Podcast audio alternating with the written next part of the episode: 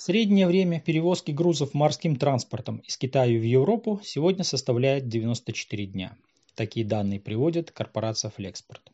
Причем в последние месяцы ситуация улучшилась. Весной этого года время перевозки достигало даже 120 дней. До пандемии этот срок не превышал 60 дней. С апреля ситуация нормализуется, и по мнению аналитиков не исключено, что еще до пика рождественских и новогодних поставок с нынешних трех месяцев доставка сократится до чуть более двух. Мировые индексы показывают, что тарифы на доставку падают уже много месяцев. Однако все неустойчиво, поскольку ситуация на мировых рынках часто меняется, а список проблем достаточно длинный. Операторы до сих пор решают проблемы несоблюдения расписаний заходов судов в порты. В качестве основной причины столь низкой надежности графика чаще всего указывают сбои в глобальных цепочках поставок, вызванные пандемией COVID-19. Другая проблема – трудности с наличием мест на судах и загруженность европейских портов. Кроме того, в портах участились забастовки.